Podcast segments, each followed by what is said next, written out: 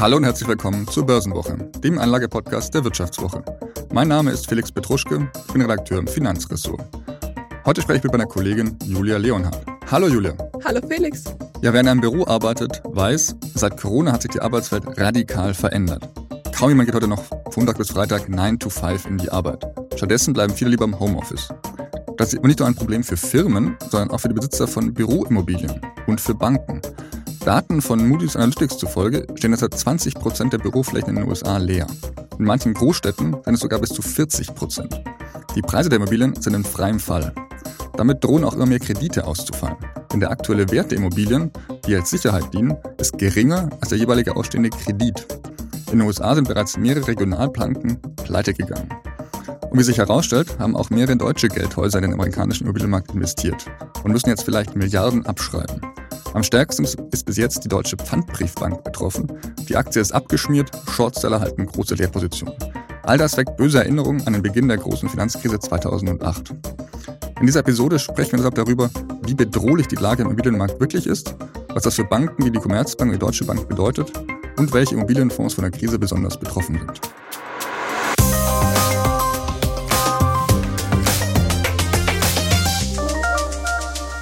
Ja, Julia, ähm, wie sehr die Schrecken der Finanzkrise 2008 noch nachwirken, merkt man in diesen Tagen. Kaum hat eine eher kleine und unbedeutende Deutsche Bank Probleme, ja schon werden die Erinnerungen wieder wach und ähm, die Schrecken oder die Unsicherheit ist zurück. Jetzt bist du ja noch ein wenig jünger als ich. Ähm, wie erlebst du gerade diese Phase?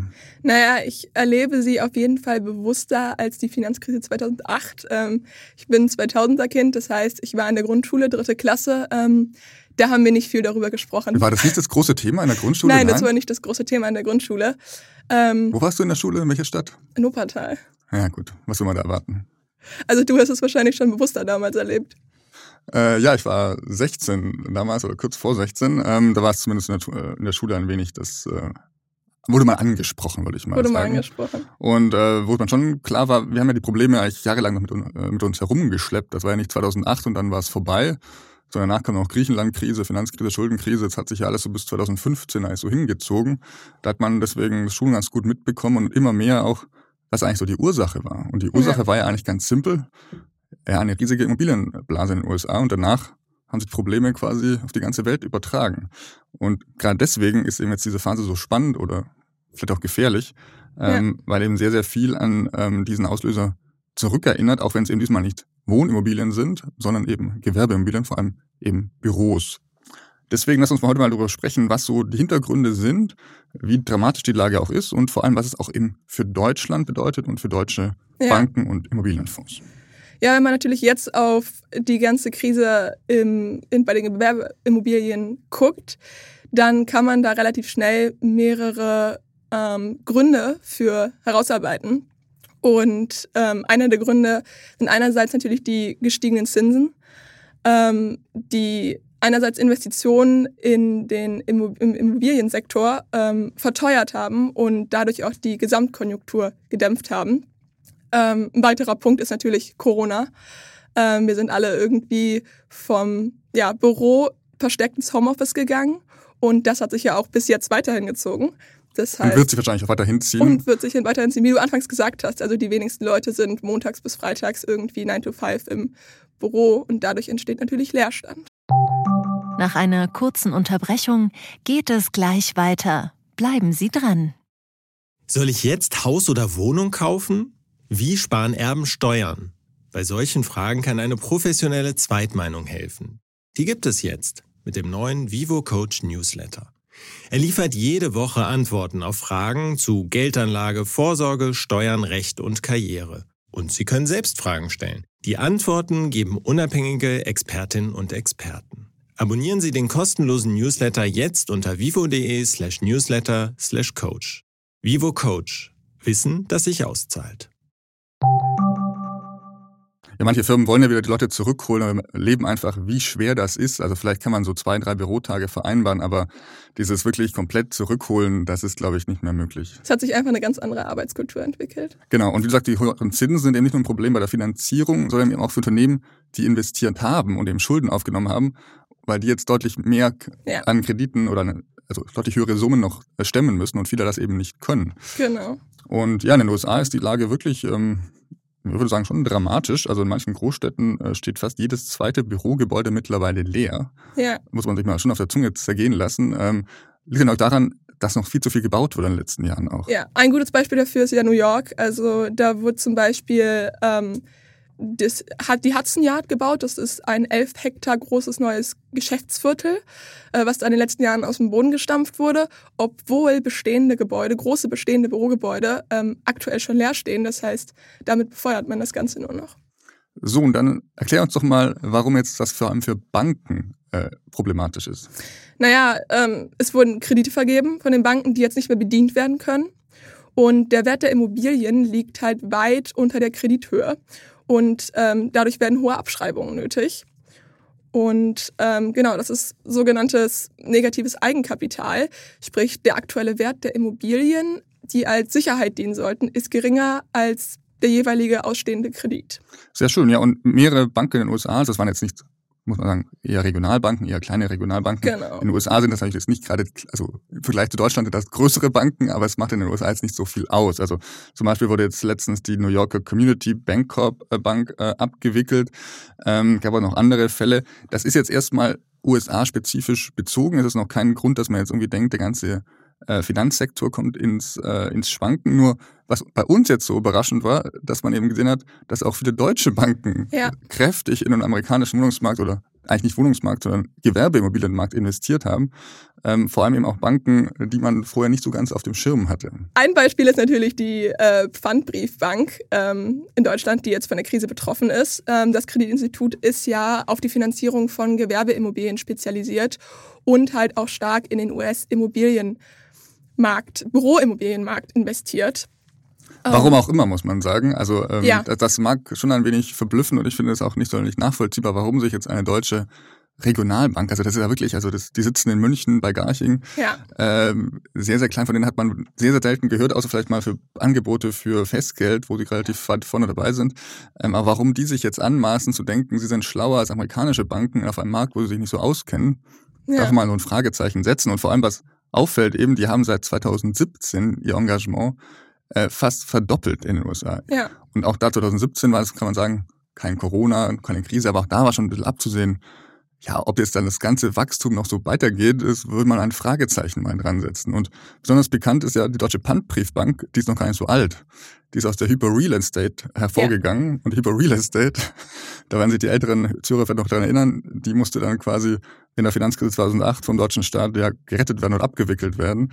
Also ein alter Bekannter. Ein alter Bekannter, genau. Und hat zu Überresten ja. auf dem Schutthaufen hat man die Deutsche Pfandbriefbank ähm, hervorgebracht, ähm, die jetzt ihrem Ruf oder ihrer Geschichte sehr treu bleibt, wenn man es mal so ein wenig bekannt ähm, sagen ja. möchte. Da kann man sich natürlich fragen, inwiefern sich Szenarien von damals jetzt wiederholen. Man muss dazu ja aber auch sagen, dass indem sie so stark und so viel im US-Gewerbeimmobilienmarkt ähm, investiert sind, ist das ja ein recht einseitiges Geschäftsmodell. Ähm, das heißt, andere Banken trifft es weniger. Ja, zum Glück. Also das ist wirklich jetzt ein Sonderfall, würde ich sagen. Und ähm, wie du sagst, ist also eine kleine Bank, da sind die Summen jetzt noch überschaubar. Sie machen auch noch aktuell Gewinn, haben sie jetzt äh, verkünden müssen, ja eigentlich auf den ganzen äh, Trouble, den sie hatten. Also es ist jetzt auch noch nicht so dramatisch, dass diese Bank gleich, äh, gleich abschmieren wird. Ähm, und ähm, ja, die größeren deutschen Banken, also Deutsche Bank, Commerzbank, äh, die sind deutlich ähm, diversifizierter aufgestellt, ja. ähm, was ähm, schon eine Beruhigung ist, wenn man das jetzt so ein wenig hört. Also die Commerzbank zum Beispiel investiert eigentlich nur über ihre Tochter Commerz Real in Immobiliengeschäfte. Ähm, das macht jetzt prozentual sehr, sehr wenig aus. Ähm, die Deutsche Bank ist ein wenig äh, stärker engagiert auf dem amerikanischen Markt, auch traditionell. Ähm, sie hat, glaube ich, gerade Kredite für rund 17 Milliarden für Gewerbeimmobilien vergeben, äh, 7 Milliarden davon für Büros. Auch da erwartet das Geldhaus schon eher ja, Verluste oder zumindest Ausfälle bei diesen Krediten. Aber insgesamt macht eben dieses Portfolio der Bank nur 1,5 Prozent der Kredite aus. Also das ist schon sehr, sehr überschaubar. Ja, und wenn wir uns jetzt die Lage in Deutschland angucken, ähm, bei Gewerbeimmobilien, dann kann man auch schon sehen, dass die Preise für Gewerbeimmobilien ähm, laut dem Verband der deutschen Pfandbriefbanken ähm, 2023 um 10 Prozent gesunken ist. Ähm, vor allem getrieben von dem Verfall bei Büroobjekten. Und der Umsatz, um das noch ein bisschen zu veranschaulichen vielleicht, ähm, bei Gewerbeimmobilien brach sogar um 60 Prozent ein. Und ähm, als Beispiel in Frankfurt, ähm, da war es sogar so, dass die Investments äh, in Büroimmobilien in Frankfurt ähm, um, also 2023 um 347 Millionen Euro eingebrochen sind. Das sind fast 90 Prozent weniger als im Vorjahr. Also man sieht also, diese Lage im amerikanischen Gewerbeimmobilienmarkt ist jetzt zwar dramatischer als in Deutschland, aber auch Deutschland ist da jetzt nicht verschont. Also diese Trends eben, Corona, niemand geht mehr oder weniger geht mehr äh, jeden Tag ins Büro. Es wurde eigentlich sehr, sehr viele Büroimmobilien gebaut. Ähm, war hier schon auch oder ist immer noch so verbreitet. Ja. Ähm, und da ist schon zu erwarten, dass eigentlich jetzt in Zukunft eher mehr Büros leer stehen werden als weniger. Äh, vor allem, weil in Deutschland ja kaum Möglichkeiten bestehen, diese Gewerbeimmobilien irgendwie schnell oder unbürokratisch in Wohnimmobilien, die wir gerade dringend bräuchten, irgendwie umzuwandeln. Ähm, deswegen ist schon auch hier die Lage ziemlich, ähm, äh, ziemlich schwierig. Und auch da eben, also für Banken oder jetzt auch zum Beispiel für Immobilienfonds, auf die wir gleich zu sprechen kommen, äh, sind da schon noch ziemliche Risiken ähm, vorhanden. Genau. Und vor allem für, ähm, du hast ja angesprochen, offene Immobilienfonds, ist es vor allem natürlich gerade problematisch für die Fonds mit hohem Gewerbeimmobilienanteil. Wir haben uns ähm, jetzt zwei größere angeschaut und die sind beide nicht stark oder haben weniger oder wenige US-Anteile. Ähm, Felix, vielleicht kannst du uns die einmal kurz vorstellen. Äh, ja, also wir haben einfach geschaut, ähm, das sind die größten Fonds, auch in Deutschland oder in europaweit. Wir sind die bekanntesten. Äh, das ist einmal zum Beispiel der Haus Invest Fonds, der Commerz Real, also von der Commerzbank aufgelegt, hat ein Volumen von äh, ungefähr 17 Milliarden Euro. Ähm, ja, und ist zu fast zu 50 Prozent, also 40 Prozent in Büros investiert. Dann kommt Handel und Hotels. Also man sieht äh, schon relativ einseitig auch aufgestellt, also europaweit. Ähm, diese, dieser Fonds wurde eben als konservative Geldanlage vermarktet, was eben Immobilienfonds mir sehr gerne sich auf äh, auf, den, auf das Siegel schreiben. Ähm, darüber lässt sich streiten. Darüber lässt sich streiten, weil man sieht eben, ja, sie sind doch eben, man sagt immer, sie sind diversifiziert in ganz Europa, sie haben sie Immobilien und sowas, toll und sowas. Aber eigentlich dieser Markt hängt doch eben auch ziemlich sehr zusammen und dann kommt ja doch so ein kleines ja. Klumpenrisiko dabei raus. Ähm, trotzdem muss man sagen, also dieser Fonds ist jetzt überhaupt nicht abgeschmiert, auch da ist jetzt kein Ausfall oder ein riesiges ähm, Downgrade zu erwarten. Ähm, ich habe auch reingeschaut, wie, wie hoch die Vermietungsquote ist von diesem Fonds. Das ist immer noch über 90 Prozent, deutlich über 90 Prozent. Also da ist jetzt noch nichts ähm, dramatisch irgendwie abzusehen, dass die ganzen Mieteinnahmen, auf denen dieser Fonds basiert, irgendwie jetzt ausfallen sollten. Und gleiches gilt eigentlich für einen ja, vielleicht noch noch bekannteren Fonds, den DK Immobilien Europa Fonds, der da auch ein Volumen von im Fall 18 Milliarden Euro, Vermietungsquote von 93 Prozent ähm, also auch da muss man sagen, das Geschäftsmodell funktioniert noch, aber es wird immer schwieriger. Ja. Sieht man auch daran, also wenn man nur den Kursverlauf von diesem Fonds ansieht, also jetzt nicht, was der, was der Fonds regelmäßig ausschüttet, sondern einfach nur die, ähm, den Wert dieses Fonds, der hat ja auf fünf Jahre sieben Prozent verloren. Also man sieht schon auch, dass die Investoren da vorsichtiger werden und eher Geld auch rausziehen. Mhm.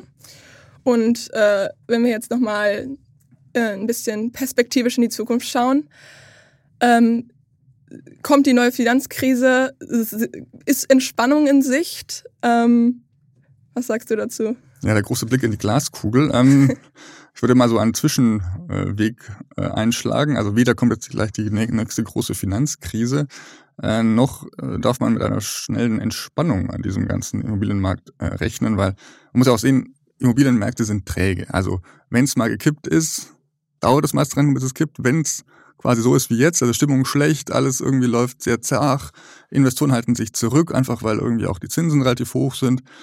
Ja, da passiert so schnell nichts und sowas. Und dann die, wird sich die Lage eher noch verschärfen. Die Banken werden Zurückhalter, weil sie merken, oh, das Geschäft ist doch nicht ganz so toll, wie sie es vielleicht in den letzten Jahren äh, gedacht haben und so weiter. Ähm, da, das wird so schnell jetzt sich nicht, also in den nächsten Monaten nicht sofort ein, eine Trendwende einläuten. Aber wir haben ja schon gesagt, ähm, die Zinsen sind eben ein wichtiger Faktor, ähm, weil man ja eigentlich allgemein erwartet, dass die Notenbanken, also vor allem die amerikanische Fed und auch die Europäische Zentralbank ähm, EZB, in den nächsten Monaten die Leitzinsen senken werden. Und generell kann man, glaube ich, sagen, dass es so schlimm wie 2008 ähm, es derzeit noch nicht aussieht. Ähm, die deutschen Banken erweisen sich weiterhin als robust haben auch deutlich mehr Eigenkapital als genau. damals. Also, haben gelernt von damals. Man, man darf sie auch mal kurz loben oder man muss sagen, die Regeln wurden einfach strenger. Also ja. sie müssen jetzt mehr Eigenkapital vorhalten, was jetzt schon ja für Entspannung sorgt, für ein ähm, gewisse ja, Risikopuffer einfach. Deswegen Trotzdem hat man gesehen, dass ähm, die Reaktionen eigentlich schon relativ nervös waren. Also man hat gesehen, irgendwie Finanzminister Lindner hat so ein kleines Statement irgendwie abgeben müssen, irgendwie die Lage ist unter Kontrolle, so ein bisschen nach dem Motto und sowas. Mhm. Äh, auch die Zentralbanken haben reagiert und sowas. Ja, vielleicht müssen die Banken ihr Risikokapital noch erhöhen, also gedroht einfach. Also man merkt schon, die Aufsicht ist relativ nervös, ähm, auch wahrscheinlich mit den Erinnerungen von 2008 ja. irgendwie so. Ähm, trotzdem sieht man, also die Lage ist noch beherrschbar. Es gibt keinen Grund jetzt für irgendwie Panikreaktionen. Ähm, trotzdem auch mal die Frage zu stellen, ja, wie schnell sich vielleicht die Situation auch wieder beruhigt, äh, da wäre ich ein wenig vorsichtig, weil man eben gesehen hat, dieser ganze Gewerbeimmobilienmarkt oder allgemein der Immobilienmarkt ist eigentlich eher träge. Also es dauert relativ lang, bis so irgendwie die Stimmung kippt. Und wenn sie mal gekippt ist, wie jetzt, ja, dann dauert es eben auch relativ lange, bis das Vertrauen wieder zurückkehrt. Ähm, und das ist jetzt vielleicht so die schwierige Sache oder die Situation für die nächsten Monate, dass man nicht genau weiß, wie weit kann es noch bergab gehen und wie viele Banken ähm, dann Probleme bekommen oder weigern sich eben auch, neue Kredite zu vergeben. Das ist wahrscheinlich die größte Gefahr, dass wirklich die Banken dann auch sehr, sehr vorsichtig werden ja. und das Geschäft noch weiter irgendwie drosseln.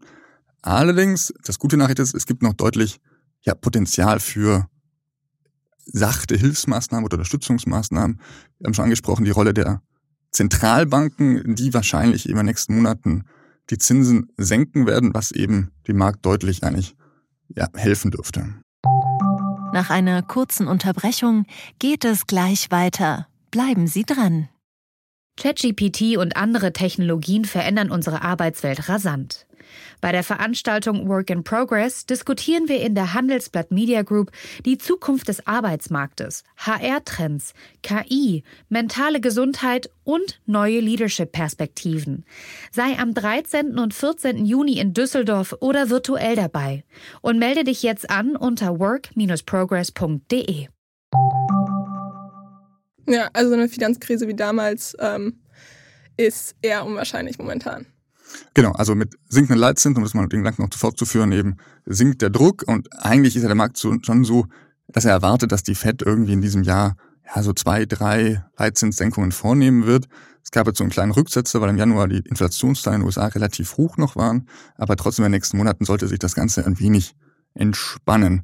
Ähm, vielleicht jetzt mal rückblickend, Julia, wie erlebst du jetzt äh, diesen ganzen Immobilienmarkt für dich? Also würdest du sagen, oh, ist irgendwie spannend kann man da, soll ich da jetzt irgendwie mitmachen? Ist das ein guter Zeitpunkt? Oder sagst du, oh, irgendwie alles kompliziert, alles hängt zusammen? Schwierige Sache. Naja, spannend ist es auf jeden Fall. Trotzdem äh, würde ich da aktuell eher vorsichtig drauf gucken und vielleicht nicht ähm, große Summen rein investieren. Ähm, wie sieht's da bei dir aus? Ja, ich habe ja meinen wunderbaren Immobilienfonds, äh, den ich schon seit irgendwie 15 Jahren mit mir rumtrage, der aber vor allem glücklicherweise auf Wohnimmobilien äh, setzt. Da bin ich aktuell dann doch relativ froh, weil das schon eine ganz andere Lage ist, wenn man jetzt sagt, ja. Halt, da ist, glaube ich, die Vermietungsquote ja fast bei 100 Prozent. Also Leerstand nur, wenn man eine auszieht und dann nicht sofort ein neuer nachkommt. Aber das ist ganz anders als es bei Büro oder auch Gewerbeimmobilien. Also das ist noch deutlich stabiler. Äh, zeigt aber auch, man muss irgendwie reinschauen in diese Fonds. Also es reicht ja. aber nicht nur den Namen irgendwie zu hören und, oh, großer Fonds, großer Name, schon 50 Jahre am Markt, ganz viel Geld drin, läuft eigentlich so vor sich hin, muss man nichts tun. Das stimmt schon manchmal, aber man sollte schon auch schauen. Was steckt dahinter? Was steckt dahinter und auch wie, wie viele Risiken kann man, weil es in so einem Markt ist, also bei irgendwie 50 Prozent Gewerbeimmobilien ist ja quasi ein Fonds schon ziemlich abhängig von der Entwicklung. Ja. Und vor allem sieht man eben auch, dieser Fonds kann das auch nicht so schnell korrigieren. Ja. Also sie können jetzt nicht irgendwie alles verkaufen oder sagen, wir gehen jetzt völlig raus. Wenn die Krise eben so ist wie jetzt, kriegen sie kaum noch Geld dafür. Also das ist sehr, sehr problematisch. Also auch da so diese Trägheit ist, wenn sie sich ein wenig ja, zu sehr auf eine Sache fokussiert haben, kann man das so schnell nicht korrigieren. Und ähm, da wir jetzt als die ganze Folge nur über Risiken sprechen, vielleicht auch hier noch der Risikohinweis an dieser Stelle. Also wir machen hier keine Anlageberatung. Ähm, wir können keine Haftung übernehmen für Anlageentscheidungen, die ihr aufgrund unseres ähm, Gesprächs hier trefft. Also bitte informiert euch noch ähm, zusätzlich dazu. So, dann sage ich ganz herzlichen Dank, Julia, fürs Einspringen für Philipp, der heute irgendwie krank ist. Gerne. Oder den Fasching nicht ganz so gut überstanden hat, glaube ich. Und äh, ja, ich würde mich freuen, wenn ich dich ähm, in den nächsten Wochen häufiger hier hören könnte. Ich würde mich auch freuen. Danke dir und ähm, bis nächste Woche an unsere Hörer. Danke fürs Zuhören. Tschüss.